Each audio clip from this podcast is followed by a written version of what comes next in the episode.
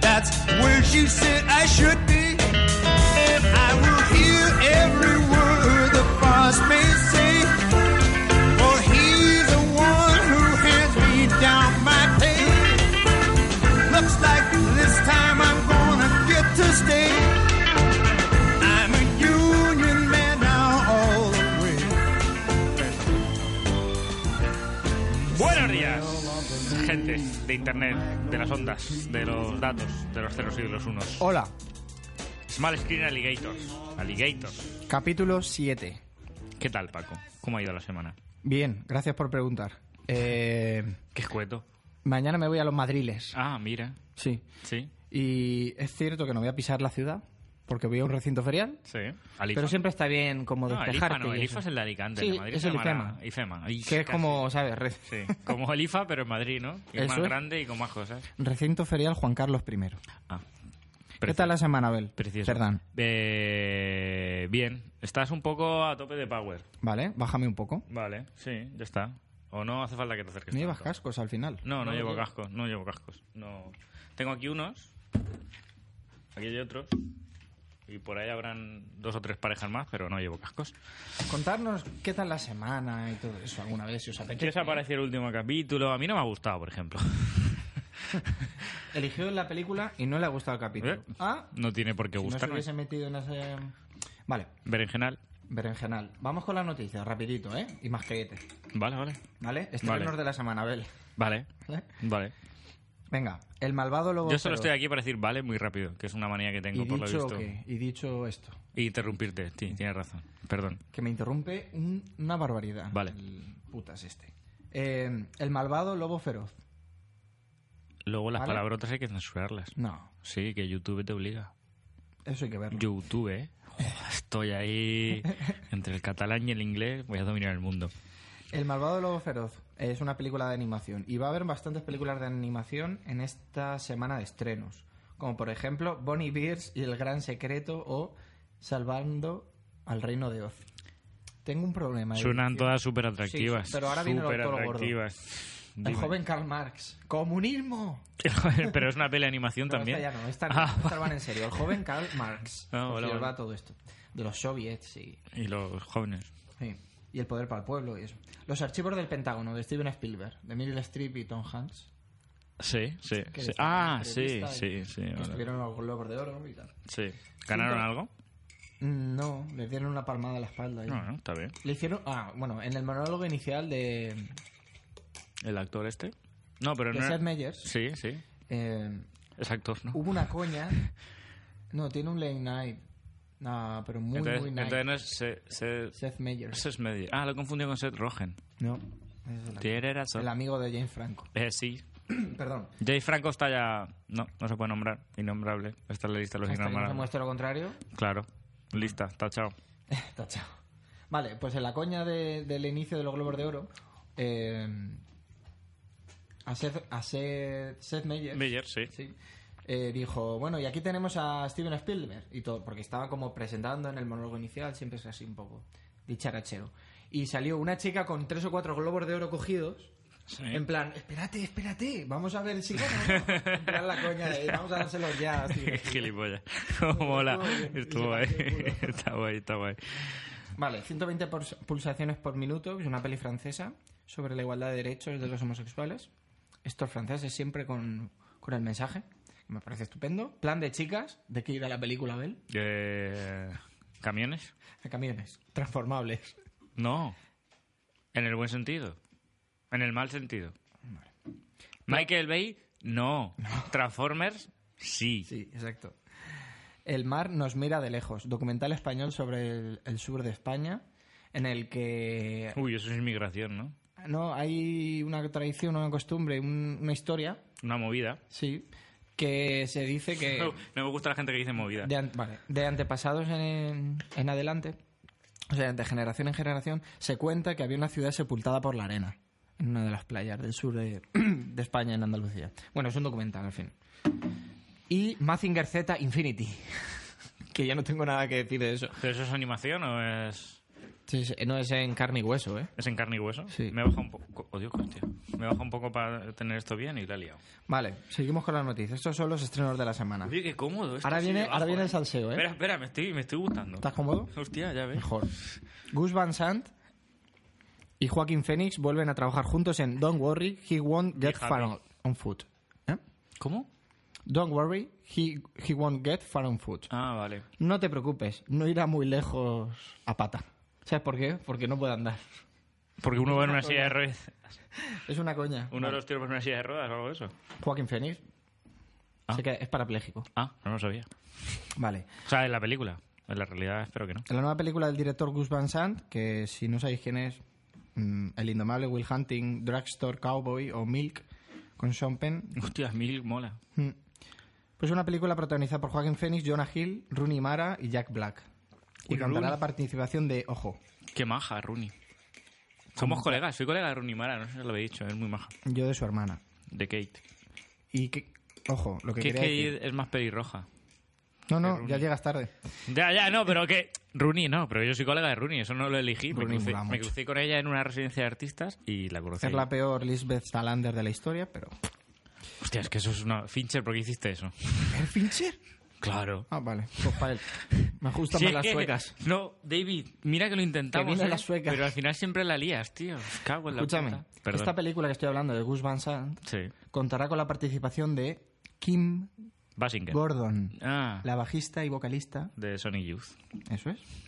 Vale, pues eh, Joaquín Phoenix interpreta a un hombre que tras sufrir un accidente automovilístico que lo deja, ojo, no tetra, cuadripléjico. Así no lo especifican. Pero En el Tetra es guión. más que Cuadri, ¿no? Sí, sí, sí. Tetra es 5. Ya, ya, pero que suele decirse tetra. Para, y- pero normalmente, eres o Cuadri. para, Ah, mira. y y este es cuadri. Qué conciso. Decide abandonar el alcohol y termina descubriendo un talento natural para el dibujo que lo lleva a hacerse conocido a nivel nacional por sus tiras cómicas sobre el tema tabú, publicadas en el Willamette Week de Oregón. Está basada en el caricu- caricaturista John Callahan. Y este será el reencuentro de Gus Van Sant con Joaquin Phoenix, que ya participaron en una película de los años 90 de To Die For. Vale. All right. Alright. ¿Cómo vas de...? Co- eh, ¿Qué, qué, qué, qué- mm, qué- qué llevas en el café? Porque voy muy a tope. Pero muy a tope, ¿eh? Pero te estoy- es que quiero hacerlo rápido porque no, muchas- pero no por muchas velocidad, cosas. sino por nivel, que te veo ahí súper fuerte. ¿Sabes por qué? Porque tengo el rollo de que la- el- me veía muy poco. Sí. Y ahora estoy como más Vale. cerca del Vale, micrófono. vale. ¿Cómo vas de efemérides? A mí me encanta esa palabra y me encanta lo que conlleva esa palabra. ¿Efemérides? efemérides. Efemérides. que significa que cumple cierto tiempo algo. Un evento, una película, en este caso película. Eh, es que este- se estrenó hace 20 años. Eh, 20. Ejercicio de memoria, Abel. A ver si se puedes decirme alguna película. En el 97. En, el 98. 98. Ah, claro, que estamos en 2018. Eh, en el 98, Jurassic Park. No, es del 94. Vale. Hace 20 años... No, esto es a título Personal. anecdótico. Sí. Hace- es para sentirnos un poco viejos. Yo sobre American to- History X. Yo sobre todo. Ah, mira. Celebración de Thomas Winterberg. El gran Lebowski de los hermanos Cohen. Hostia. Ya somos mayores. El show de Truman en 20 años. También. Gato negro, gato blanco. De, de- ¿Qué? Película, no, hombre. No, no, no, lo digo en serio, lo digo en serio. Godzilla de Ronald Emmerich. Qué buena. Sí. La ¿Tú sabías que hay una versión de roja. God- Oh, hostia. ¿Me estás interrumpiendo otra vez? De Terrence Malick. Sí, ¿Vale? sí. Los idiotas de Lars von Trier. Vale. Una de las mejores películas que tiene este director. Oye, pero es que falta de respeto. Un momento. Vale, seguimos. Salvar al soldado Ryan. ¿Y la delgada Otro línea 20. roja del mismo año? Hostia. Una de Terrence Malick, Y la el otra de. preciosista director, que todo es como un canto a la vida. Y Wes Anderson, que sacó hace 20 años, con Bill Murray. Tu, Eh, La- afam- la- tu ah, aclamadísimo la- esta de la vida submarina, ¿no? Es algo así, o ¿cómo se llama? film De Rushmore. Ah, Academia Rasmus, Rasmus. Rasmus. Ah, es anterior a la Es vida. la multitud la llamaron sí, aquí, creo, Vale, ¿no? sí, sí. sea, como- Academia Rasmus es en inglés. Academia Rasmus. Sí. Vale, dos, quedan dos noticias, solo dos. Hay, hay Una muchas. de Christopher Nolan y otra de Greta Gerwig. ¿Por cuál quieres empezar? ¿Quién era Greta, Greta Gerwig? Que no La directora creo. de Lady Bird. Ah, es verdad, es verdad. Greta, claro. Hostia, también es amiga mía. La tenemos. Eh, Christopher Nolan. primero. ¿Empezamos por Nolan? Vale. Sí. por- Christopher Nolan ha dicho que los niños entienden mejor a 2001 Odisea en el espacio que otras películas de su edad. Sí. Sí. Hombre, tiene sentido. Sobre si había hecho que Hombre, sus hijos la viesen. Yo creo que hay dos personas en, en la, sobre la faz de la Tierra, las que la entienden y las que no. O sea, Hombre, claro. y es bastante sencillo entenderla. O sea, a mí no me costó mucho. Y, y soy bas- Di- di lo que quieras, tenemos un margen de 20 segundos.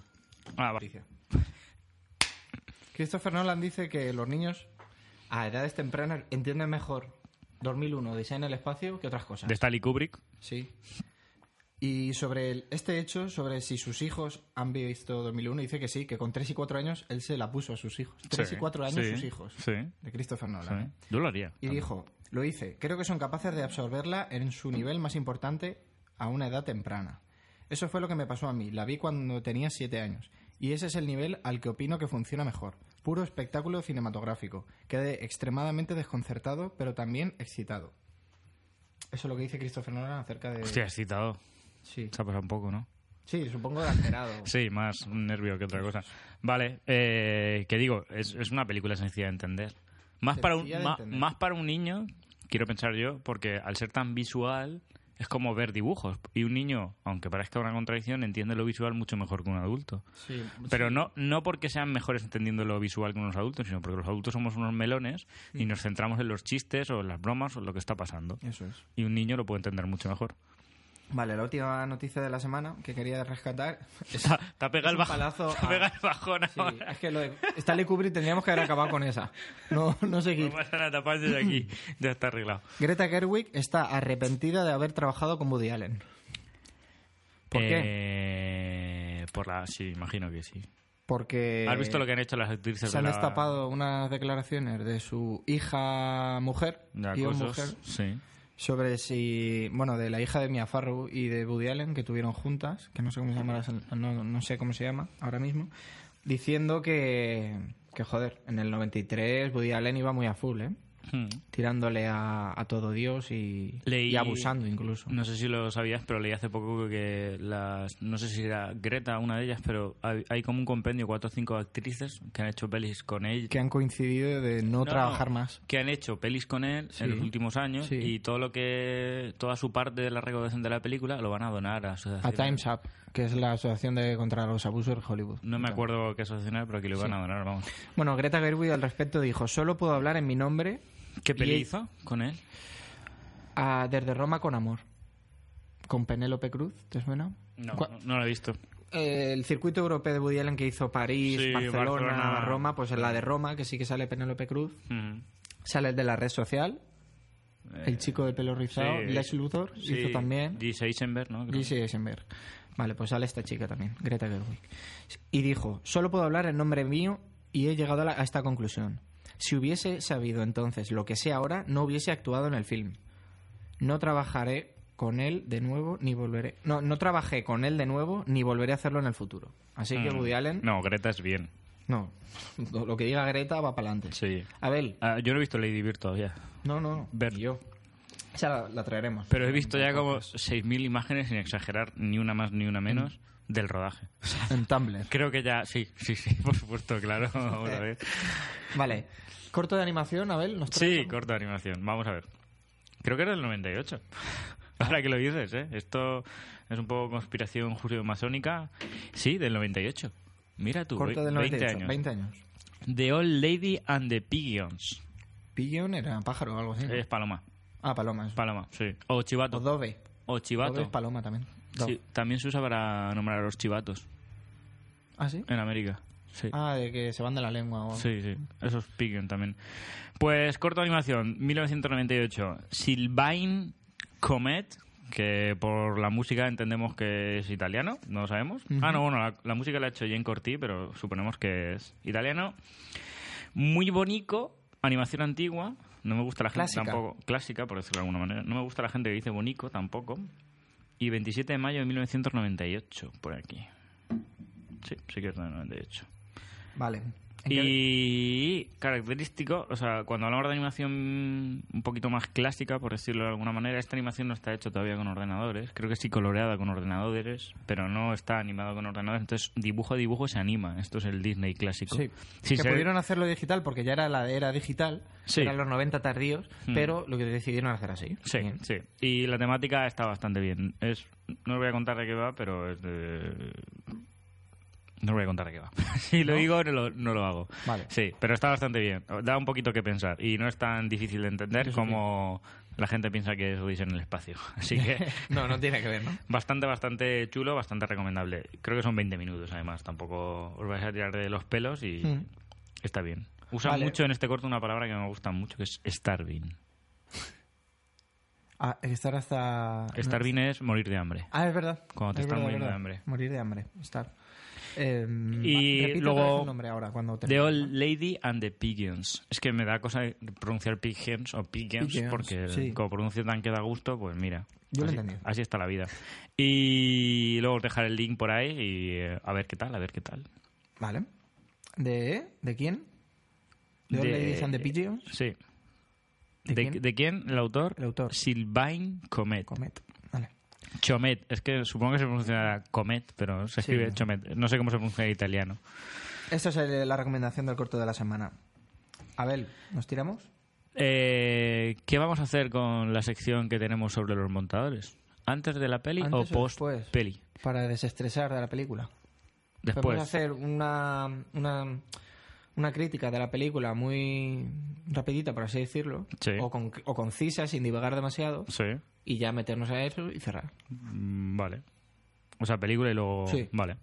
Nos la quitamos de encima. Vale. No, hombre, tampoco es algo que haya que Te quitar. lo digo por ti. Sí, no. Deberían aparecer los WhatsApps que me envió Abel Pero lo hago en todas las el películas. otro día por la noche. Mm, Hasta cuando me gusta una película, los mando así, ¿eh? Sí, sí, sobre todo por el tono. Vale, 10.000 kilómetros. Sí. Primera película española que traemos Sí. al canal. Primera cosa que decir de la película. ¿Qué coño pasa con la cafetera esa roja? lo, lo siento, no me mires así. Lo de la cafetera en una película me en la saca que de mis choca- casillas. vamos a ver. Me saca de mis casillas lo de la cafetera. Vale. Es una película del director... si lo llego a saber, subo, Perdón. subo mi cafetera. Pues habría sido una referencia a la película. Qué puta mierda. El director Carlos Márquez Marcet y los actores Natalia Tena y David Verdaguer, porque no hay más actores, No. eh, trabajaron en esta película en 2015. Creo que era 2015, ¿no, Abel? Aquí, ¿Estás- aquí dice o 2014. Vale, 2014. Que eh, es un romance, es una relación de pareja joven, de po- 30 y pocos, vamos a decir, O 20 y muchos. o 20 y muchos, en el que mm, Ah, mira. por diversas Treinta. circunstancias eh, se tienen que separar, ¿no? Y es una relación, es una, estoy haciendo la sinopsis, a ver. Vale, es que 32 acabo de leer Ah, justo. pues 30, y- 30 y pocos. Entonces, Entonces, eh, la película trata las relaciones a distancia y cómo las nuevas tecnologías, por así decirlo, cómo pueden mantener de aquella manera el contacto visual y auditivo, y au- Sí. sobre todo, Para lo bueno y para lo malo. para lo bueno y para lo malo, exacto. Porque tú puedes dejar una relación eh, como en stand-by y decir, la retomaremos más fuerte cuando volvamos porque queremos estar juntos, o se puede ir toda la mierda, simplemente. Abel, ¿quieres decir algo de la película así? ¿Una pincelada? Una pincelada de la película. Es que es difícil también. Antes de meternos en qué nos ha parecido. Vale, Ah, Decir, vale. eh, creo que trata esto, o creo que Sí, claro, lo puedo decir. O sea, lo Sí. puedo pensar así. ahora es una Eh, relación pero- de una chica con un chico, Claro. Es una relación moderna, o sea, por decirlo de Sí, alguna manera, actual. ¿no? Bas- Basada en una relación moderna, con, con el malestar moderno de las relaciones de hoy en día, post, Tío. post crisis, quiero pensar yo, con una situación de poco trabajo y Sí. cosas así, por decirlo de alguna manera. Y nada, que se quieren mucho, pero claro, esto es lo que pasa siempre. Siempre que quieres mucho a alguien, pues siempre Mm. te preocupa algo más o sale algo más. O yo qué sé, igual vives una vida idílica y eres súper feliz. Exacto, tanto el, tanto el personaje femenino Mentira. como el masculino. Mentira. tanto el personaje femenino como el masculino eh, tienen una serie de obligaciones. Entonces, y una serie de, de hitos que, que tienen que ir marcando. Y Pero son personas es, Por adultas, ejemplo, claro. el trabajo. Ujú. O sea, ella no puede renunciar o, o se plantea la posibilidad de renunciar al trabajo por el chico. Y luego, cuando la película avanza, el chico también se ve inmerso en bu- la búsqueda de su trabajo. Lo que pasa es que Sí, yo, a creo que- ver. yo veo siempre, en, en un- en un- por, equilib- o sea, por comparar en un estatus a la chica y al chico, al chico siempre un pelín por debajo, ¿En qué sentido? en el sentido moral, en su estado de O sea, ánimo. más clásico, una moralidad más clásica, ¿te refieres? eh, En su estado de ánimo. O sea, ella siempre es como el trabajo guay. sí. Ella es la que deja, la que se tiene que alejar de la relación. Sí, es un poco Y más. es el chico el que dice, bueno, yo aquí estoy, y es ella la que ha decidido irse, y al final eh, soy yo el que se siente culpable por, por cómo está yendo la relación. Claro, pero a Porque ver, hay un es, mo- es- Perdona, perdona. Hay un momento de la película y dice, ¿qué, estoy, qué he hecho mal? No, ahora cuenta, o sea, le dice a la chica, ¿qué estoy haciendo mal? Ujú. Es como que el sentido de culpabilidad lo tiene él. Sí. Aunque sea ella la que ha, ha tomado la decisión de irse. Sí, pero porque yo creo que él toma la decisión correcta de lo que tiene que hacer o la de apoyarla cuando en realidad no está convencido de eso para nada. Entonces, No. el primer error es decir Y eso lo Sé muestra muy feliz, bien, Se muestra muy que bien. yo soy feliz cuando tú no eres feliz. Entonces, ¿sabes? Ahí está el primer error. Voy a ser infeliz por tu felicidad. Claro, o sea, cierto modo. o sea, eso es lo primero que deberían tratar ellos. Sí. Porque ella está claro que quiere irse. Es una residencia de artistas, le quedan. Es una beca de residencia de artistas. No sé si. Estaba mirando a ver si salían los aspectos técnicos y aquí no sale una puta mierda. Como es una peli española. 11, 12, perfecto, perfecto. Está saliendo todo a pedir de Milhouse.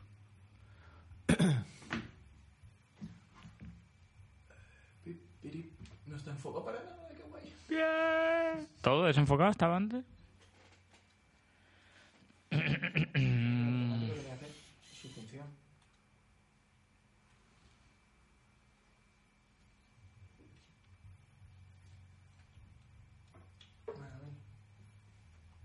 Espérate, ¿qué estaba diciendo? ¿Qué estaba diciendo? Vale. Sí, dilo tú, dilo tú. Ya está. Estábamos hablando de la relación del chico con la chica, ¿no? De lo, del sentido de culpabilidad que tenía Ujú. El chico. él con respecto a que ella es la que decide dejar la relación a Sí, distancia, y, o sea, al- tomarla. y justo les piden un momento en- de estos de, por llamarlo de alguna manera, de avance de relación, porque también quieren tener un niño, ya dicen que te llevan siete años juntos. Y, Responsabilidades. Claro, exacto.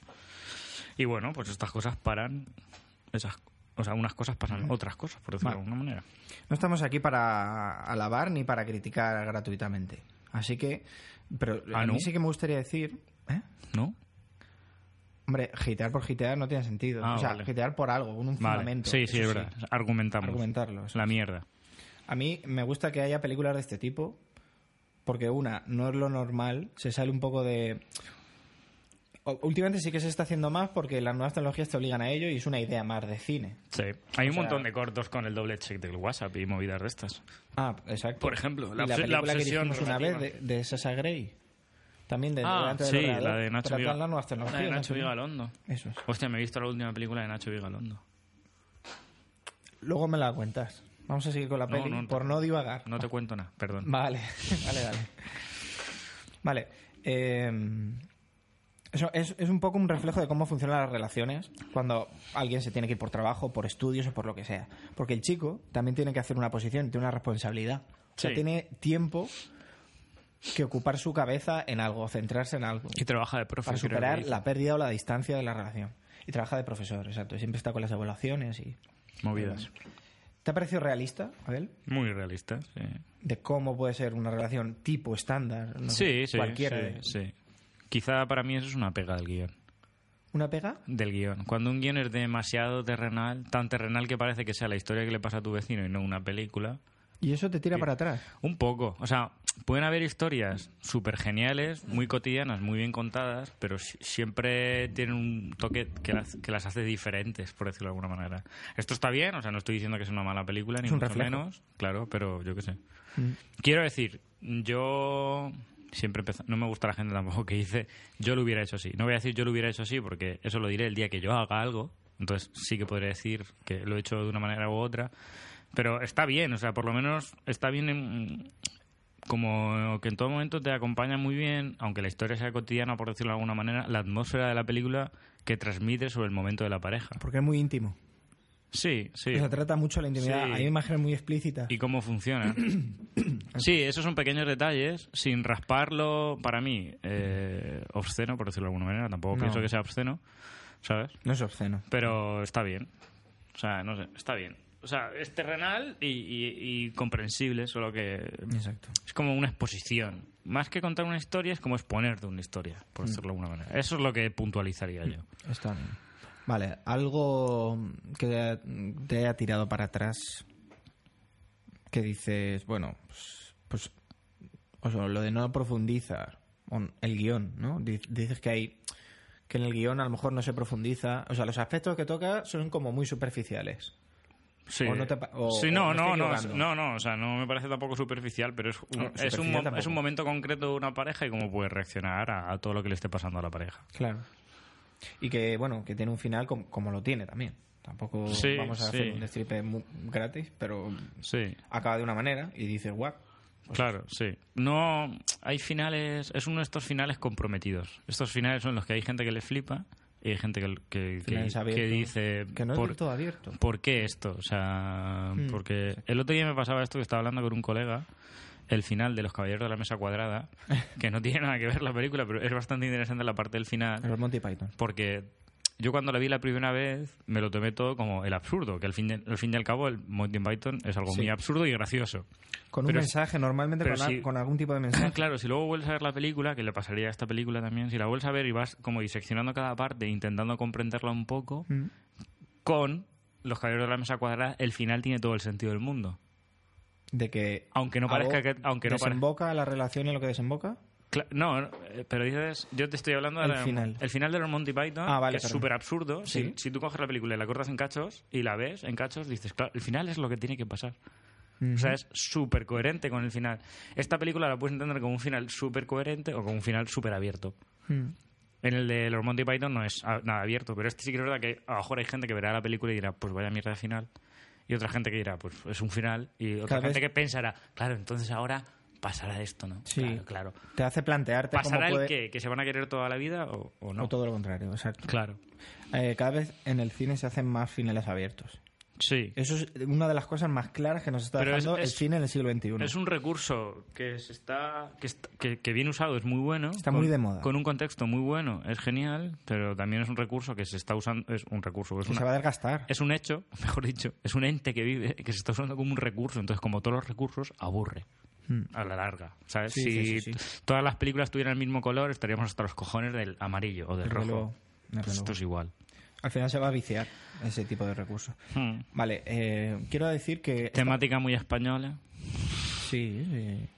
por decirlo de alguna manera, y tampoco lo digo como algo peyorativo, No, no, 100%. no, no, no. O sea, No, que nos vemos reflejados en, en la cotidianidad. Ah. Sí, en y la es fácil intimidad de situarlo, Una es relación. fácil, sí. Es muy fácil situarte. Eso es como todo, siempre está la dualidad de lo fácil y lo que quieres enseñar al público y lo que el público va a entender y lo complejo que quieres ser como director o lo que quieres meterte para adentro. Por ejemplo, Lars von Trier es súper complejo como director Sí. y eso también es de... Pero, eh, pero, eh, o sea, Lars von Trier toca mucho lo íntimo también. Sí. O sea, mm, el desarrollo de los personajes y todo lo que hablamos en, ca- en casi todos los, Claro, los podcasts se hace eh, clave.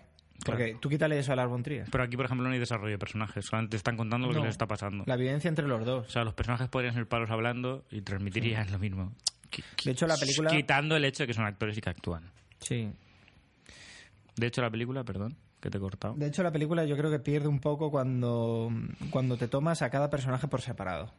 O sea, la película gana mucho, es cierto, cuando ves una relación que es la suma de uno más uno, Sí. que hacen tres, que es una sinergia, que eh, cuando él está en Barcelona con sus movidas o ella está en Los Ángeles, que esos son los 10.000 kilómetros que los separan, Sí.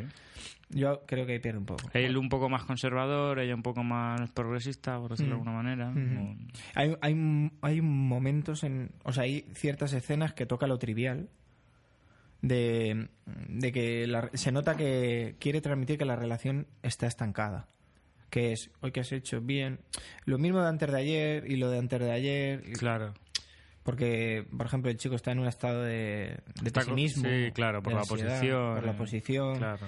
A ella se le olvida porque está viviendo la vida padre en Los Ángeles y- Ah. y está cumpliendo su sueño. Sí.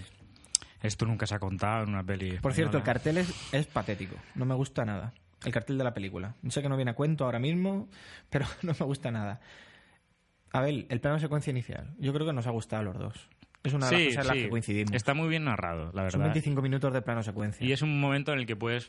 es- es- de hecho, está bien pensado por mi parte que el director lo hiciera así, porque creo que es el único momento en el que le puedes pedir a los actores que se estrujen un poco más las cabezas y que se metan Desde un poco más luego. en los personajes. Porque el Cierta resto, concentración el resto de la requiere. película, que Mm. esto es una de las cosas que iban en esos WhatsApp del odio, que no son tan del odio, y lo hago con todas las películas que veo, solo porque tengo un ojo que está ahí, o tengo una parte del cerebro, Límite. mejor dicho, que está ahí todo el rato pensando en 5.000 millones de cosas, y a mí también me gustaría que solo pensaran en una.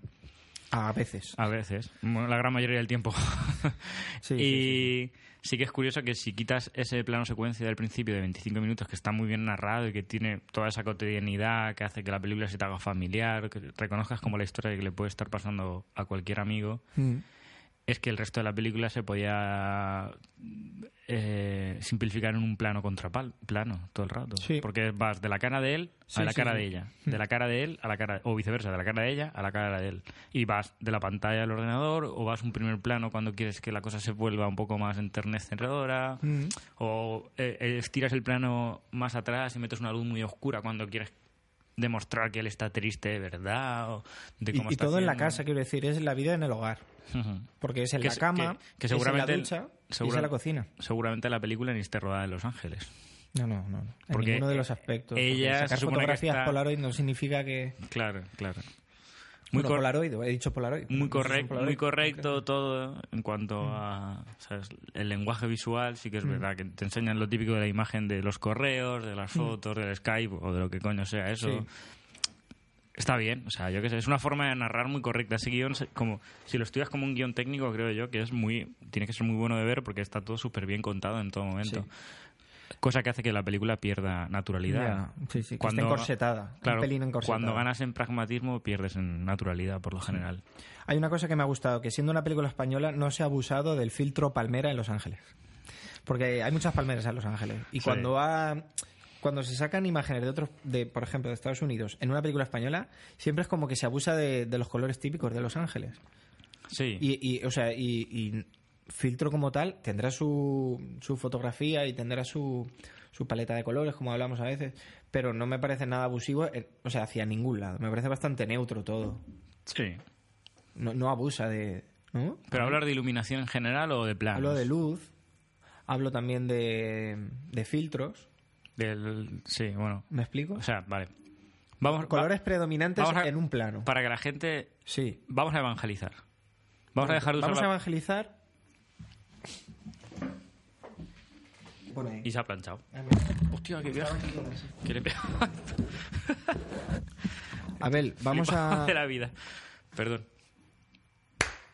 vamos a evangelizar. Vamos a evangelizar. Siempre que nosotros decimos filtros, o casi todo el mundo, es porque estamos pensando en los típicos filtros de cualquier aplicación que te ponen un tono en plan, oh, vintage, o Cadillac, o yo qué sé, Noir, He hecho o filtro palmera porque Oh. Valencia. Los Ángeles o- es palmera. Claro, vale. Pues vamos a evangelizar un poco. Vamos a pensar que venimos del cine clásico, ¿vale? Que se rodaba con película. Qué Sí, sí, pero se- todavía venden película. O sea, si alguien por ahí quiere rodar, mira, voy a mirar la cámara. Si alguien por ahí quiere rodar una película en 35 milímetros, es tan sencillo como comprar una cámara en 35 milímetros y película en 35 milímetros. No es ninguna locura. Es un formato Es un concreto. poquito más caro y te da menos ventaja y es todo más difícil de retocar, pero se puede hacer. Dicho esto, evangelizamos en un minuto, que siempre me explayo Dale. cuando venimos de la tradición del cine, cine, cine de toda la vida, siempre se usaba En celuloide. el celuloide, se solía usar la misma marca para que no hubiera muchos cambios de contraste ni de tono, porque cada marca de película tiene un Todo tono. muy o sea, neutro. Fuji tiene un tono, Eso Kodak es. tiene un tono, Agfac tiene un tono, Panavision, si es película Panavision, que no es la de Kodak, Kodak Chrome, que se usa de toda la vida, tiene otro tono. Entonces, aún no haciendo eso, como la iluminación es muy diferente en cada sitio al que vas y en cada cosa que haces, Sí. antes había una cosa que se llamaba etalonaje. Que era como una. de etanol. No, etalonaje, Ah. no etalolaje. Etalonaje, que era una, era una historia en la que el montador, o antes de que la peli se fuera a montar, se cogían todos esos cachos de película, todas las bobinas de película, y se intentaba cuadrar respecto al color para que tuviera una coherencia. Vale. Aun fueran películas diferentes, aun fueran la misma, siempre se intenta contrastar. En plan, si tú cambias de un plano que tiene un montón de luz y un tono súper azul, a uno que tiene muy poca luz con un tono súper amarillo, Pues lo neutralizas. el ojo de repente o el cerebro de repente sin querer piensa, ¿qué coño está pasando aquí? Eso lo puedes usar para hacer que la cabeza humana del espectador haga eso, diga, uy, ¿qué pasa aquí? Sí. Pero si no, queda un poco antinatural. Hoy en día eso ya no se usa el etanonaje, pero se usa la corrección de color, de color en digital, que es prácticamente lo mismo, y tiene 20.000 millones de opciones, mucho más ahora respecto al color, y puedes imitar el negativo también de puta madre. Entonces, cuando hablamos de filtro, nosotros nos referimos a eso. En realidad es talonaje o corrección de calor, como se llama ahora. ¿vale? Entonces, Sí que es verdad que coge la corrección de color y es moderna. No hay una visión de Los Ángeles súper moderna, porque sí que ves un montón de luz blanca en sobre todo todo el momento. cliché que, que- que- que proporciona a Los Ángeles en el- todas las películas. que Claro, nos hemos yo- comido yo- con patatas. Yo creo que también la gente cuando va a Los Ángeles de verdad, no sé si esta peli estará rodada de verdad, igual sí, pero Bueno, no han sí. querido enseñarlo, ya está. Quiere enseñar que está en Los Ángeles, entonces te enseña... los El ti- monte de Hollywood, Mulholland Drive. Te enseña todo lo típico de Los Ángeles. El atardecer con te las luces. cuenta de Los Ángeles. Las y- palmeras. Pues Si son nativos de allí, pues siempre lo conocen mejor. Y si son gente Eso es- que va de por eso me ha fuera. gustado, que no abusa de eso, pudiendo haberlo hecho. Sí, igual no está Ya está. rodada en Los Ángeles. No, ya, ya lo sé. No lo sabemos. Y nada, las casas de Barcelona, la casa de Barcelona, mejor dicho, está guay porque es la típica casa de Barcelona. Sí, del barrio está viejo, muy guay, Con el sí. suelo De barrio hidráulico, viejo, eso los muebles ahí medio modernos, medio De baldosas, clásicos. el suelo. Mm. Sí. Dicho esto, es muy de estética moderna. O sea, la gente la verá y dirá qué bonito todo. Está bien. Sí. Está bien iluminada. Para mí, para mi gusto personal. Está bien elegido los escenarios. Sí, para mi gusto personal, si hablamos un poquito de la iluminación, por ser, por ser más técnicos, quizá Oscura. muy oscura en la parte del de, de más. Sí que es verdad que tiene que estar oscuro Pero si e- por la capa que quieres transmitir, pero Exacto. Yo creo que si el director quiere transmitir que ella está viviendo la vida padre y es Mm. todo como muy blanco, porque hacen una coña y es todo blanco, el típico mueble de Ikea, la- el típico sofá de Ikea, es todo Mm. Sí, pulcro y, y sí. blanco. Él está oscuro, está con las ventanas cerradas o entre... Claro. Porque son también de callejuelas. Es la, es la ciudadela de Barcelona, seguramente. o el barrio gótico o el, barrio gótico. Raval, sí que puede ser muchos sitios, sí. Y está como... Ahí está el pesimismo también. Si todo lo Sí. sacas como lúgubre o oscuro y tal, Sí, sí. Pero son no sé. estados de ánimo. está bien. En, en general siempre está bien que se usen estas cosas para contar historias en el cine, pero también es verdad que se cae rápido en el cliché. Ah, ¿sabes? bueno, sí. No Es, es un poco ahí de, no sé.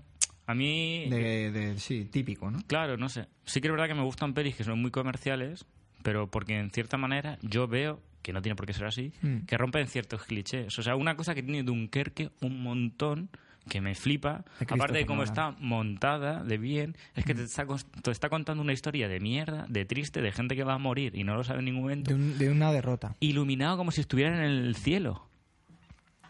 Es simbólico. con un montón de luz blanca simbolismo. todo el rato. O sea, no es, es- Los soldados están tristes, pasamos a un plano oscuro. No. Los soldados están corriendo Y desesperados tonalidades frías. y ¿eh? sigue habiendo luz. O sea, Sí. ¿sabes?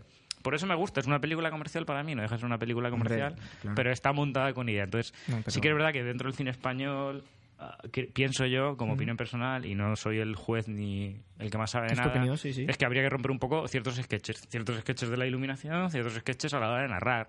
¿Sabes? Para mí son las únicas pegas que tiene esta película y otra que voy a nombrar después, que es una historia cotidiana y nos gusta por eso, pero Mm. no deja de ser una historia cotidiana, entonces entre eso y las historias sociales, pues Un parece que término no, medio. que no rompemos clichés y la iluminación está muy bien iluminada. Y ya Mm. decía antes que el guión tiene que ser perfecto técnicamente hablando. Si lo tiras a ver, está todo súper bien narrado. Pero claro, si el- es todo como. Tú sabes en todo momento lo que va a pasar. Hmm. Sabes cuándo él se va a poner nervioso, sabes cuándo va a estar bien. s- La luz te acompaña mucho en todo momento. Entonces, Mm. para mí estaría guay que yo supiera en todo momento qué le va a pasar a él o cómo se va a sentir él, pero que la luz no la acompañara, por ejemplo Ah, no amigo. cuando esté Bueno, triste tenga que ser todo oscuro. No, no tiene por qué. Entonces puedes reflejar muchas sensaciones y sobre todo estás jodiendo al actor, estás metiendo al actor en la mierda porque en un clima que no es el de estar triste le estás pidiendo que esté triste. Es que a lo mejor el director diciendo qué cosas se pueden transmitir en una relación con un ordenador, dice, "Pf, si es que si quito esta se me va la peli. Sí. Entonces lo tuvo que meter, aunque sea con calzador, aunque sea un cliché. Lo de los tonos oscuros y... sí, sí, todo eso está bien, pero yo- bueno, eso ya es de cómo quieras contar la película, Exacto. o sea, y ya está. Vale. Dicho esto, ya paro y te toca a ti. Nada, quería decir que mm, hay algunos críticos que esta película la han comparado con Her, de Spike Jones. Y solo... Ya lo sé. La la cara de Abel se, se ha registrado, ¿no? En la cámara, vale. Sí. Pero no Vale, lo hago que como algo quiero decir es malo. que solo... tra- O sea, la, la comparación con Her es amor y nuevas tecnologías. Punto. Sí. Son historias que no tienen nada que ver. Correcto. Una es realista y otra es ciencia ficción. ¿Qué crítico ha dicho eso? Cinemanía. Ah, vale. O sea, vale, sí, sí. No, sé- no, que, que También- es la Her de, Sí. de España. No, no, si no el tiene nada Sergi que ver, ¿eh? este, si el, el David Verdaguer este que hace de Sergi, hubiera llevado una camisa de color rojo... Muy creíble, por cierto, este actor, ¿eh? Sí, Muy lo bien, hace ¿no? bien. una camisa de color rojo, los de Cinemanía también hubieran dicho... Y un pare- bigote solo, ¿no? Se parece a Ger porque lleva también una camisa de color rojo. Que la lleva, por cierto, la película, al final. Ah, sí, es verdad, la lleva. O sea, pues otra referencia. a Ger. Burdeos, creo que es. No, bueno. Burdeos. eh. Que no es, el rojo chillón. Vamos de a ver de, Fargas. de qué mierdas hablamos, Cinemanía. A ver, sí. Joder, tío, es que... Bollero y Cinemanía. Bueno, Te abandono. Ya abandono. Cállate que lo de Bollero lo tenemos apartado. pues ya, vamos en- ya que está entrecomillada esta crítica, vamos a leerla. Si en Her de Spike Jones esquivaba la plasticidad de la tecnología con un futuro antiguo e inalámbrico, 10.000 kilómetros, prefiere zambullirse en ella, en ella, hermanando con brillantez su forma y su fondo. A mí, para, para mí son incomparables las dos películas. Es que Claro, es que no... están fuera de... O sea, puedes comparar a dos películas que narrativamente se parezcan mucho, pero no tengan una temática nada parecida, o puedes comparar a dos Nada. películas que tengan una temática muy parecida. Eso es. Pero que comparar dos películas porque se señala o se subraya el uso de las tecnologías. Mm. Cada vez que saquemos un móvil en una película hay que subrayarlo, que estamos usando las nuevas tecnologías para comunicarnos. Yo creo que es bastante evidente ya. Pero- Sobre todo cuando son dos enfoques tan diferentes. Bueno, sí. un No beso a tenía que ver. Cinemanía que no tengo nada en contra de ellos. De hecho, compro la revista de vez en cuando. O sea, soy no soy suscriptor, iba a decir suscriptor, pero no soy suscriptor. Vale. Así hubo. Productoras, por meternos un poco en, en el, en la... Pues mira, sin, En saber- el negocio de sin cinematográfico saberlo, español. ya te voy a decir. Televisión española, Sí, TV3, alguna televisión catalana, sí. algún préstamo del ICO, No lo sé, no se refleja. no se refleja, eh, y luego... pues- Lastor, Lastor Espera, Medi- espera, no me digas nombres. Algún nombre absurdo que es como las productoras españolas sabéis todos que tienen nombres raros, pero que Sí, molan, como- ¿eh? Como Vaca Films. La que esa me- prima- me, gusta mucho. Mi prima la coja, Productions. Pues Algo alguna así, habrá ¿no? con ese rollo. O dos, dos. O sea, llevo... He dicho tres, dos más, cinco. Si es una peli española, eh, sí, cinco o seis productoras. Lastor Media, La Panda, coproductora, Televisión Española, TV3 y Media. Distribuidas en Rusia, me ha hecho mucha gracia, Rusia, Francia, Hong Kong, Holanda, Grecia. Tú ríete, España eh, pero los y rusos están Holanda. enamorados de Barcelona. ¿eh? No, no, desde luego. Sí, es uno de los Hay mucho inmi- destinos turísticos. inmigrante ruso artista que viene de, ruso a- de Rusia a Barcelona porque le flipan las cosas que ven en las películas. ¿eh? Y esto es algo, no me lo estoy inventando, de No, verdad que hay no. gente que me lo ha contado. ¿eh? Vale. ¿Algo más de la película? ¿A ti te ha gustado en líneas generales? Como película. Sí, no sé. Para una tarde tonta, ¿no? Noche tonta. No, tampoco eso. Un poco más serio que eso. No solo verla por verla, ¿sabes? Sino en plan, yo qué sé. No está mal como película. No, Ah. no me termino de reencontrar yo con estas películas, la verdad. Narrativamente hablando, porque no puedo pensar en todo el rato en la narración, pero hay una cosa que no me ha gustado, que era lo que quería nombrar antes, que no es que, a ver, tampoco, no es que no me guste nada, no soy ese tipo de personas que está viendo las cosas y está, "Ah, no me gusta esto, no me gusta esto. De hecho, si, si estoy viendo una película con alguien, contigo lo hago por WhatsApp porque queremos hablar de la película y En ya ese está, pero momento, cuando sí. estoy viendo una película con alguien, aunque no lo creáis, suelo estar bastante callado, que es bastante difícil. también. Sí, bueno, que no. Sí, sí, sí. Pues lo único que no me ha gustado es que se hace ya demasiado evidente el uso en el cine español y en, y en- en el cine independiente en general, no tiene por qué ser solo Sí. español, de las escenas de sexo explícito. Que, que no tengo nada en contra de las escenas de sexo explícito, pero... Pues eso. Pero, o sea, no tengo nada en contra de ellas. Si las quieren usar el director como recurso narrativo, me parece muy bien. Pero sí que es verdad que ese hueco que están ocupando las escenas de sexo sea más o menos explícito, Sí. están restando metraje a la historia. Entonces, llega un momento en el que cuando lo ves en tantas películas tan seguido, se vuelve aburrido porque Muy francés, ¿eh? Eso es cuando, muy francés. cuando estás restando 10 minutos de metraje a la película porque has metido escesa- escenas de sexo que todos somos adultos y todos sabemos cómo es levantarse por la mañana con tu pareja, Sí. o sea, no hace falta que enseñes lo que está pasando. Con que enseñes justo el momento después, nuestro cerebro ya va a pensar, ha pasado esto. Entonces, si quieres enseñarlo... Pero ahí rompes el plano secuencia. Entonces, si el director da Pero- no, prioridad a un plano empiezas, secuencia. empiezas el, plazo- empiezas el plano secuencia un poco Justo más tarde. después, sí. Claro. Es que, y la gente va a decir, estos acaban de levantar de. No, no nos acaban de levantar a jugar al ping-pong. Vamos a ver, ¿sabes? Somos todos adultos. Entonces, hay un momento en el que cuando veas que todas esas escenas están restando metraje a la historia Pero- y que me puedes haber contado la historia de otra manera en pro de ese metraje, que le pasa, no a esta peli, no estoy hablando de esta peli en concreto, Sí. le pasa a 5.000 millones de pelis Bueno. de producción de aquí, que, es, que yo sé que es como. Hay que enseñar esto porque es una peli independiente o es española o lo que sea, ¿vale? Pero prefiero que me contéis un poco más de historia y me enseñéis menos eso, porque lo puedo interpretar yo. Y si quiero ver eso, hay 5.000 millones de canales diferentes para verlos. Que lo que dice. Yo entiendo tu punto de vista, pero piensa que a lo mejor el director lo hizo por algo. Siempre. Sí, O sea, no, no lo seguramente dudo, no lo hubo dudo. un amigo suyo o un no sé quién, o su mano derecha, o un guionista, y dijo, oye, ¿y si empezamos después? O la, o la productora. O la productora. que le o dijo, "Eh, derechos, enseña por- un poco esto exacto, que suele vender Por más. explícito. Sí. Pero a lo mejor lo que quiere transmitir es humanidad.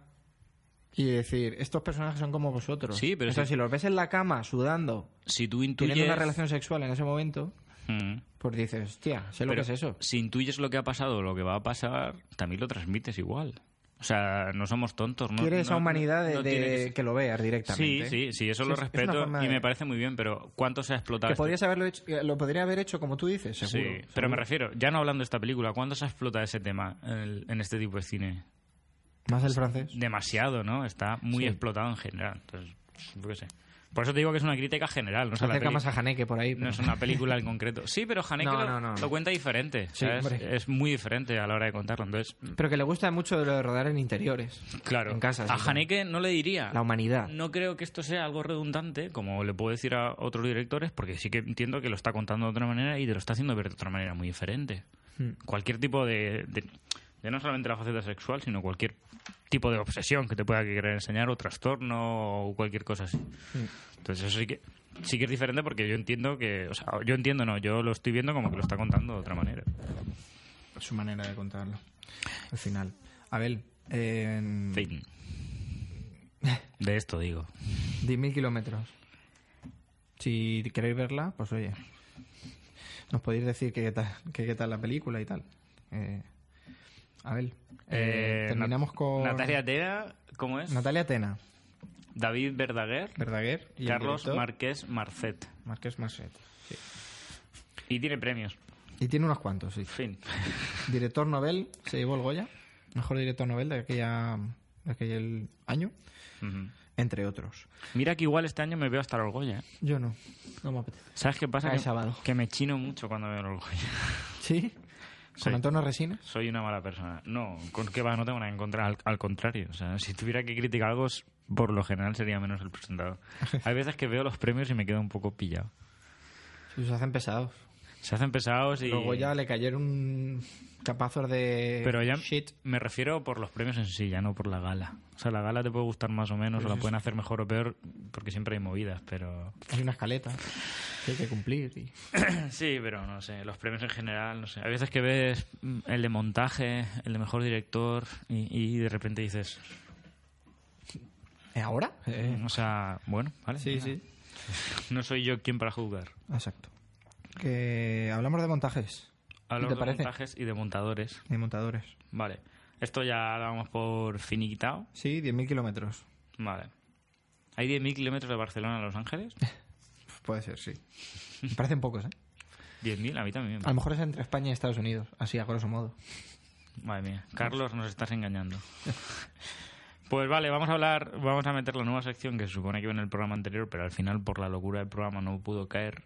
Y vamos a hablar un poco de montaje. Oyes cosas, yo oigo cosas. Luego te explico el porqué. Y hoy, que debería ser el anterior, vamos a hablar de una montadora que me parece que es Clave. eh, Es clave en el cine de su director y también es una montadora educada por el director para el cual trabaja.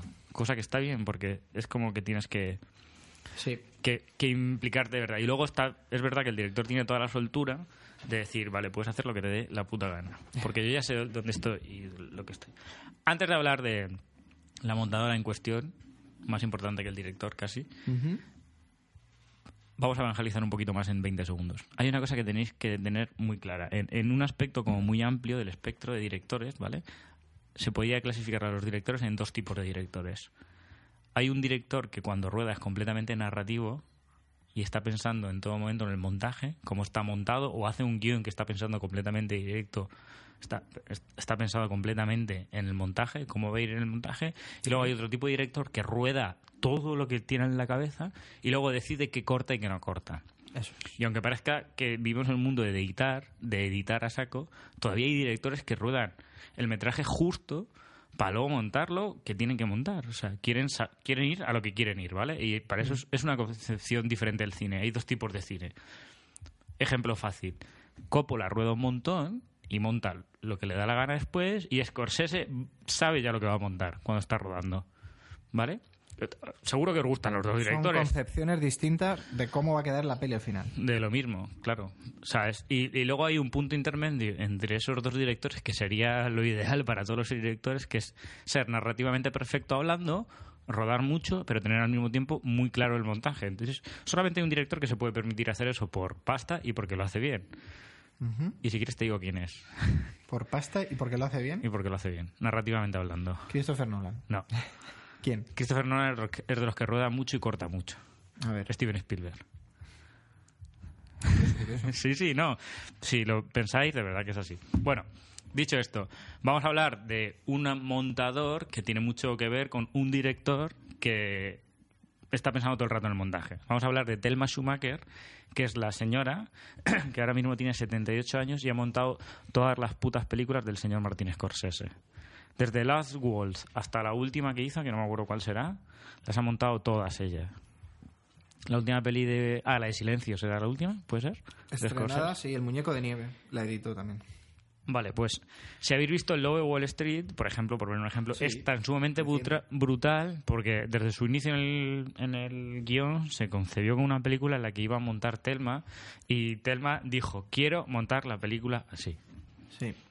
Y Martin le dijo, Telma, tú, o sea, yo hago lo que tú me digas, ¿sabes? Porque llevaban ya toda la vida trabajando. Y dime tú a mí que no es una peli que está súper bien montada. O sea, es, es una peli bien Como montada. Shutter Island. Es que es que son Claro. películas que están muy bien montadas. Una peli que está bien montada es una peli en la que no te das cuenta del montaje.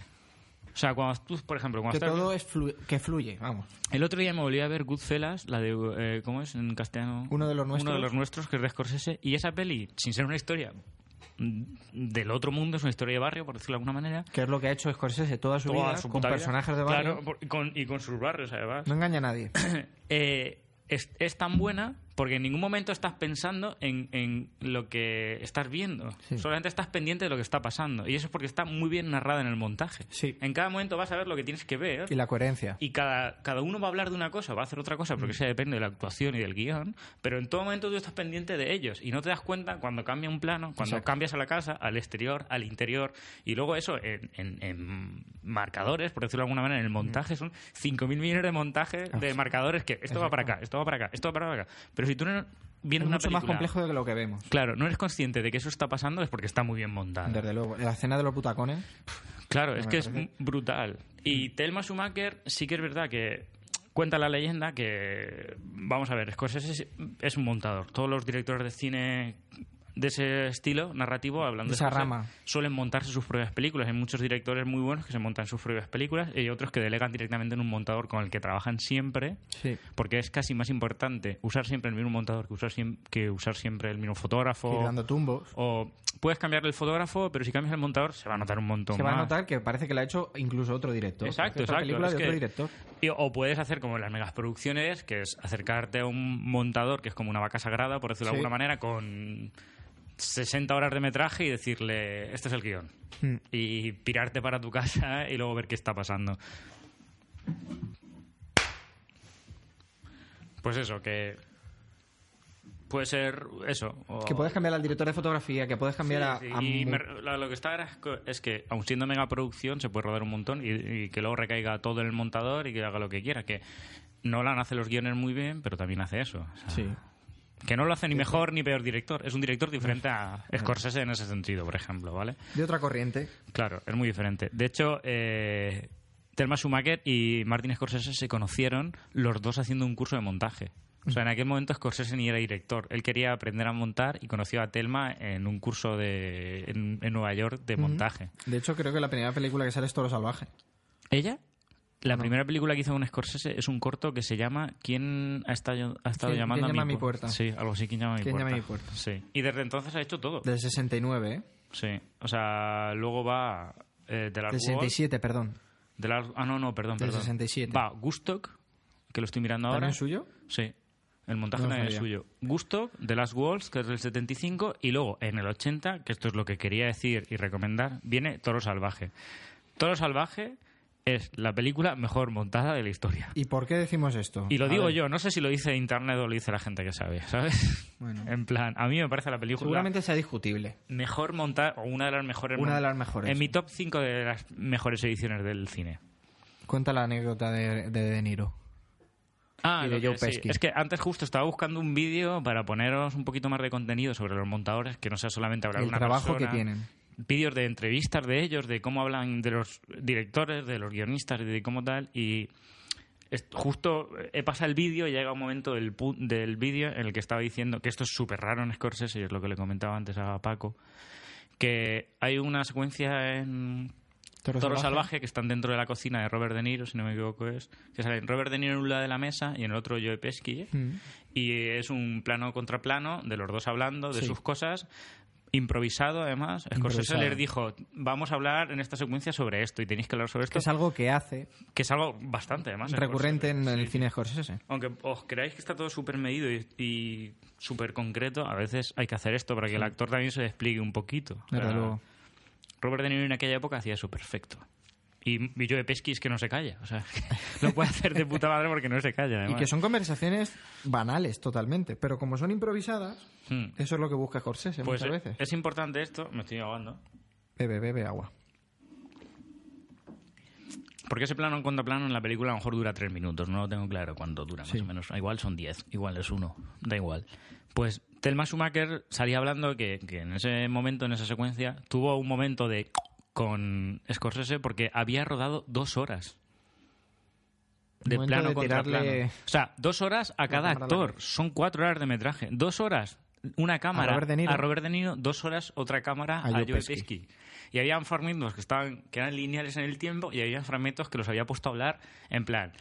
Yo est- estaba Scorsese al lado de la cámara, Monólogos. enfre- enfrente de De Niro, y decía, cuéntame esta parte. Ni- eh, De Niro sostiene un niño en la conversación. O sea, cuatro horas de metraje que luego en la peli se quedan en, en cuatro minutos. No sé Mm. lo que será exactamente. Pero ¿cómo montas eso? Y dice, decía Telma en la entrevista que eso nunca le había pasado con Scorsese. Nunca le ha venido con dos horas de metraje para una secuencia de un minuto. Mm. Se le fue la cabeza a Una cosa Scorsese así. ahí. Pero bueno, para, para que ver. Pero, Perdón. y eso es uno, uno de los detalles de por qué la peli está tan bien montada. O sea, es, es- Mm. hay que sintetizar. Está muy bien dirigida por Scorsese porque esa peli está bien. Y, ¿Y qué tipo de director es Scorsese? sí, y aparte es un libro también, creo. Toro Salvaje viene de un libro. Es que si, si mides la cantidad de películas súper brutales que vienen de libros, nos cagamos, ¿eh? hay Si no de muchas. libros de relatos o de. Claro. Y por eso hay que valorar mucho el guión original. Es un premio que está menospreciado para mí. El guión Introducción. original. El guión original es un premio que debería estar en, mm, casi por encima de mejor director, ¿sabes? A veces. Sí, a veces. Por, por la necesidad y por la cabeza que tengo yo respecto a la creación en cualquier ámbito. Hmm, Exacto. Y nada, luego os pasa el vídeo este de la entrevista de Telma Schumacher, sale hablando con un montón de editores más que son muy famosos, algún día os hablaremos de ellos. Sí. Y la señora Telma tiene bastantes premios gordos por el Claro. montaje. Bastantes, no, tiene tres, tampoco son muchos. Y son tres pelis de Scorsese, a ver si adivináis cuáles son. Toro Salvaje seguro que es una, eso ya os lo digo yo. De premios, dices, como editora. Sí, ¿De Oscar, montaje? Oscar como editora tiene tres. Y BAFTA tiene 900, una cosa así, por ejemplo. No, basta. Y nominaciones tiene como 900 también, más o menos. Si quieres te lo digo. Eh, A ver. A ver, sí, dímelo. ¿O quieres adivinarlos? Uno es por Toro Salvaje. El Oscar Mejor Montaje por Toro Salvaje lo tiene. ¿Ah, sí? Sí. Hay otra película de Scorsese que es muy buena, está muy bien montada y no es Shutter Island. Es mejor todavía que Shutter Island y está mejor montada. ¿Sí? Ahora cuando te lo diga te vas a cagar. No me lo digas. ¿Casino? No, El Cabo del Miedo. no. Más moderna. Más moderna, Infiltrados. Infiltrados. Infiltrados es otro Oscar que Claro. tiene y el otro es por El Aviador. Ah, mira, la verdad. El Aviador a mí tampoco es que me... Pero bueno, No. yo qué sé. Yo no doy los Oscars. A ver, tiene patinazos Scorsese. Estamos hablando de Scorsese, está bien evangelizar, ¿no? Sobre Claro. todo el mundo del montaje, pero Scorsese tiene unos patinazos flagrantes en su carrera, porque ha sí, hecho tanto. Sí, hay muchas pelis que no son gran cosa. Lo que decías tú en un podcast de, de vomitar eh, proyectos, Sí. una capacidad de vomitar proyectos, importante. Hostia, la, la última tentación de Cristo. La última, jo, jo, qué noche. eh, pff. pero me gusta mucho eh, cuando... ¿Joque Scors- Noche es la de After Hours? Sí. Ah, bueno, eso no está tan mal, ¿eh? ¿No? Podría ser peor. Sí, a mí hasta Pero bueno claro, me parece y tan mejor. mal. Claro, pero yo qué sé, eh, a mí el apedidor no me gustó mucho. Y... Te cuento una historia, al final. Guns of New York es buenísima. Guns of New York a mí sí que me gusta La y la inven- gente no, ¿eh? Dicen que es de las peores Sí, cosas. pues a mí sí, me sí, flipa. sí. Y la, A mí me inven- gusta. la invención de Hugo es una mierda. Esa no la he visto, ¿ves? Es Yo- la de animación, ¿verdad? Yo La de tampoco. animación. sí. Yo tampoco, pero no la voy a ver. Ah, Eh, vale. El Rey de la Comedia. A mí por Shutter Island ejemplo, sí me gusta. El Rey de la Comedia es una peli que a la gente no le suele gustar mucho y a mí me suelen molar mucho. Ah. Por el rollo de Andy Kaufman y todo esto, pero no sé, me gusta. Es una película que me gusta. No me parece mala. Los personajes de protagonistas de las películas de Scorsese eh, experimentan el fracaso en la mayoría de las, Ya. de las películas. Temáticas. Sí, eso no y sabía. ya sea a nivel profesional o a nivel sentimental, o siempre mm, lo ves como muy... Son protagonistas muy de calle. Si es que es eso, es que... mm, y me gusta cuando, cuando hablan de Scorsese porque para rodar Main Streets, una de sus primeras películas, Ujú. eh, para plasmar los barrios de Nueva York, muchas de las escenas son rodadas en Los Ángeles. Y en Chicago, sí, es Sí. paradójico. Sí. en uno de los barrios mm, periféricos de las ciudades, Sí, que son los que más se parecen, Sí. incluso hoy en día, al, al Bronx o a, o a Brooklyn, incluso. O la cocina del infierno o en casa así. Que, bueno, en Mm. Harvey realidad- Keitel, eh, que lo sacó de la inmundicia y lo convirtió en actor. Joder, eh, eh, en Goodfellas dime Tommy Rey Liotta. O sea, Ostras. ¿De dónde sale Rey Liotta? O sea, A ver, Rey. luego ¿qué, hizo Aníbal y todo, eh. ¿qué, bueno. qué ha pasado después de eso, tío? O Ya, sea, ya. joder. Porque Joe Pesci y Robert De Niro sí que han hecho pelis que están muy bien y Hmm. yo qué sé. Y a Robert De Niro, mira, os voy a desmentir una cosa. A Robert De Niro no lo descubrió Scorsese. A Robert De Niro lo descubrió Brian De Palma. Bueno, es que. Brian De Palma, Francis Ford Coppola, Martin Scorsese, Steven Spielberg Ujú. y. Te, vaca- te falta la vaca gorda. Y me falta. George Lucas. No vale, ese no vale. Eh, Estaba también ahí. Ya eh. lo sé. Creo que lo conté alguna vez, que cuando sacaron Encuentros en la tercera fase y cuando Qué sa- película, madre mía. Encuentros en la tercera fase de Steven Spielberg se sacó al mismo tiempo que mm, Star Wars, ¿era? Star Wars de George Lucas, eso es. Vale, y dijeron y le dijo George Lucas a Steven Spielberg, lo que tú ganes de la taquilla el 10% para mí y viceversa. Y pensando que, que Encuentros en la tercera fase iba a hacer mucha más taquilla que Star Wars, se dio paradójicamente la. O sea, se, Fue al se dieron revés. la vuelta, fue al revés, fue todo un éxito Star Wars. Entonces, quien sa- salió ganando fue Steven Spielberg, que dinero no le falta, precisamente. No. y no solo por eso. No. Vale, a ver, pues, Steven Spielberg es un director muy masificado hoy en día, pero que sabe narrar muy bien, ¿eh? Y este Steven Spielberg también es uno sabe, de los sabe directores- narrar muy bien. más grandes de la historia y no, y no es por porque no haya. O sea, es un director que también ha innovado. Sí. Porque mostrar sin mostrar, yo creo que es el máximo exponente. Sí, sí. Es uno de los máximos exponentes, mostrar sin Está mostrar. bien. O sea, no llegaría a la categoría para mí a lo mejor de John Ford o de No, ni, ni Howard Hawks. ni, Ni- Billy Wilder ni Orson Welles. No, no, no, hombre. No, está ahí, Pues pero No, no juega en esa liga, pero sí que juega con los. ni Hitchcock ni Truffaut. Ni Jean-Luc God- Perdón. Godard, es que me, hostia, me enfado. es que lo de Ni Godard, Jean-Luc Godard tampoco. lo de Godard es que iba aparte. Yo creo que podemos poner a Godard y luego el resto. Hay que hablar un día del, del Dogma 95. El Dogma 95. Que es una escuela de. que a ti no te va a hacer mucha gracia. Las von Trier. Espérate, un segundo, un segundo. Antes de que sigamos. En ese grupo de colegas que hemos dicho, Brian De Palma, Esa George generación. Lucas, esa generación estudió en la misma escuela de cine. Y en esa escuela de cine, ¿sabéis quién estaban? ¿Quién? Todos los componentes de los Doors. Los cuatro. ¿Cómo que estaban? Que hacían Es- las. ah, estudiaban, sí, sí, cierto. estudiaban cine. O sea, Ray Sí, sí, Manzarek sí, sí. estu- el hermano de Ray Manzarek, que fue el primer teclista de los El Doors, teclista. estudiaba cine, Ray Manzarek estudiaba cine, el batería que no me acuerdo cómo se llama, que fallo este porque es el mejor músico de los Doors, estudiaba cine, Robbie Krieger estudiaba Robert Krieger. cir- y cine, y luego Jim Morrison estaba por ahí, porque sabéis que era muy bohemio él. Sí, sí, Pero sí. también se supone que estuvo en la escuela de cine un tiempo. Sí, sí, sí. ¿Cómo se llama el batería de los Doors, tío? Qué fallo. De hecho, mm, voy a buscar un documental que hay en Netflix ah, so- sí, sí, sí. sobre eh, uno de, los- de las personas, un publicista de los artistas de rock y, y de cine más importantes de la época. Años 70, estamos hablando. Ah, años sí, sí. 60. Vale, pues este que se relacionaba mucho con Jim Morrison y con un montón de directores de cine. O sea, era el ambiente que había en esa época. Sí, sí. A ver, dime. Que ahora lo miramos como añoranza, como todo el mundo piensa, qué pedazo de época. Amigos, eso está pasando ahora mismo también, pero no, Con nos- otra generación. pero no somos conscientes. Distinta. Ya veremos dentro de 30 años. John, Dale, Abel. vale, antes de seguir con esto que estamos hablando del 95, lo único que quería decir es que el batería de los Doors se llama John Densmore, que se me olvidaba. John Densmore. Tiene Facebook. No es coña. No sé. Vio a Coltrane cuatro veces. Ah, este mira. hombre ha visto tocar a Coltrane cuatro veces. Ya solo por eso, para mí, está en un estatus diferente al resto de seres humanos. Vale. ¿Qué vas a Y decir? esto sí que no hay tutía, no se discute. Es una opinión que está ahí y tiene que ser así. Lo siento. Esa es una muy buena generación, pero es cierto que ahora vivimos en otra época, con otras condiciones cinematográficas, pero que también tenemos nuestro nuestra retaíla de directores ¿eh? del momento. Sí, Igual. sí. Y Son jóvenes y, y algunos han pasado ya por el canal, incluso, Sí. como ese Verdolán, que dentro del mundillo se le, con- se le re- o sea, tiene la reputación de, de un gran director. Y no importa los premios aquí, ¿eh? no estamos hablando de, del éxito comercial. ¿eh? Vale, pues. no- lo, no- lo del 95. ¿Eh? Lo del 95 que estabas diciendo. Dogma 95 fue una escuela de una corriente de cinematográfica que nació en Dinamarca con Lars von Trier a la cabeza con una serie de directores que tenían como estilo o como, o como un dogma una ética y una moral y unas reglas que había que cumplir para con su cine y para con los espectadores ¿vale? Em, Y aparte de Lars von Trier, ¿qué más está ahí? está Gus Van Sant, está Thomas Winter- Winterberg y esos son de los más y tal. Pero son Pero- todos Lo que quería decir, europeos. eh, habían ciertas reglas como voto de castidad. De hecho, la escuela, o sea, duró 10 años solo. Porque mucha gente incumplía ¿Solo? esas normas, sí, esa, esa corriente de pensamiento.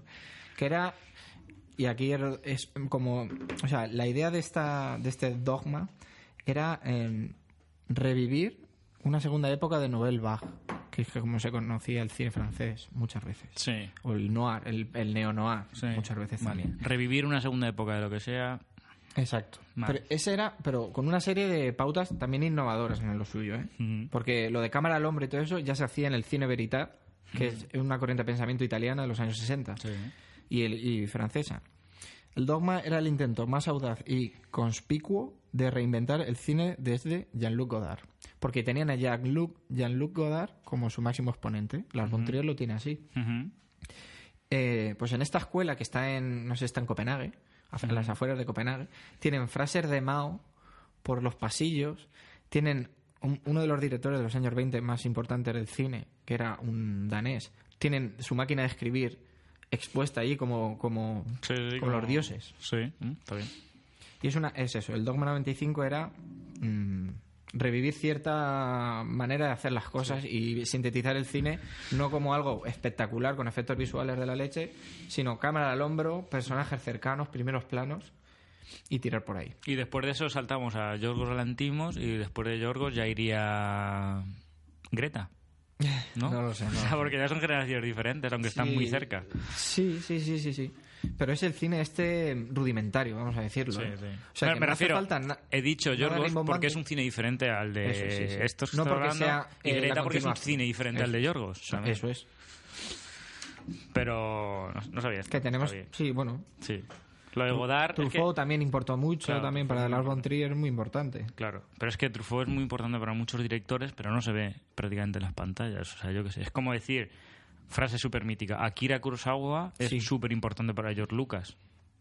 Bueno, Mm. Súper importante. Y no se nota tanto como pero la narrativa sí. a es primera muy vista. importante. Exacto, te tienes que fijar muy bien en lo que estás viendo, porque si no, no no lo terminas a pillar. Es como, no, no...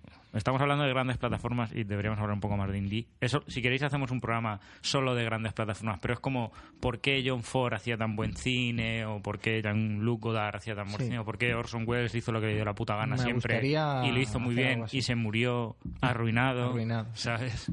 Coppola se arruinó Cuatro tres, tres veces. ¿Cuatro? Pues eran tres, tío. Eh, quiero decir algo ya para acabar con, el- con la escuela esta danesa de cine de, y mm, corriente de pensamiento de- del Dogma 95, que es... A que no sabes qué película está considerada como Dogma 95, porque antes las películas del, del 95 para adelante, que es la escuela esta, se decía, esta película tira mucho al Dogma 95, era como una frase Pero no. que se decía. Mm. Pues una de Harmony Corinne, ¿Cuál? que es Dogma 95, Julian Donkey Boy. Ah, hostia, qué buena, sí. Pues eso. Pero Harmony Corine es, O sea, es americana. Una película Dogma. Creo, ¿no? No, bueno. lo sé. Creo que no, no sé si lo discutimos en... Sí, California, Bolinas. Sí, ya no me acordaba, pero sí, algo así era. Vale. Nada. Pues nada, yo creo que con eso, secciones Podemos nuevas y cosas nuevas y el próximo programa más cosas Están por nuevas. venir. Y este está ha estado medio bien. o sea Sí, que- hemos seguido una coherencia también. medio ¿no? bien, sí, sí. Ya parece que hasta tenemos un guión Lo, en la cabeza. lo va a montar. ¿El vídeo? ¿El vídeo yo? ¿Quién va a hacer el montaje? Del vídeo tú. De Scorsese. La chica del Sco- de Scorsese, la, La che- montadora. ah, Telma Schumacher. Lo va a montar ella. Sí, sí, sí. Seguro que le parece súper atractivo el proyecto. Nos vemos la semana que viene con más experiencias, historias y aventuras. Ale, Deu. adiós.